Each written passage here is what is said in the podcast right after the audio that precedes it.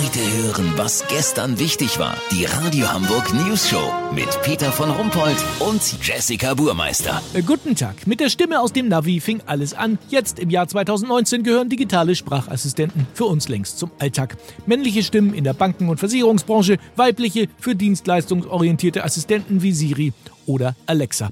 Eine Agentur hat jetzt den ersten geschlechtslosen Sprachassistenten Q vorgestellt. Entwickelt wurde Q zusammen mit Anna Jörgensen, Linguistin und Forscherin an der Universität Kopenhagen. Hallo!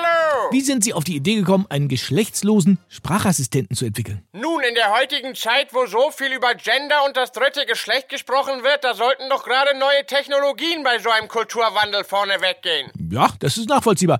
Wie, wie haben Sie denn jetzt die geschlechtsneutrale Stimme gefunden? Ist das ein Mensch? Nein, wir haben fünf Stimmen aufgenommen, die nicht typisch männlich oder weiblich sind und diese mit einer speziellen Software in den geschlechtsneutralen Bereich verschoben. Okay. Und sind Sie mit dem Ergebnis zufrieden? Ehrlich gesagt nicht so richtig. Warum das denn nicht? Das Ergebnis klingt leider wie Dieter Bohlen. Ach so, ja, dann forschen Sie mal lieber noch ein bisschen. Kurznachrichten mit Jessica Burmeister. Abstimmungswahn. Theresa May lässt Kabinett über die Oberfläche ihrer neuen Einbauküche abstimmen. Kulant. Flugzeugbauer Boeing tauscht Modell 737 MAX 8 um. Kunden erhalten gebrauchtes iPhone 5 oder Flugsimulator für Windows 95. Essen und Trinken. Currywurst wird 70 Jahre alt.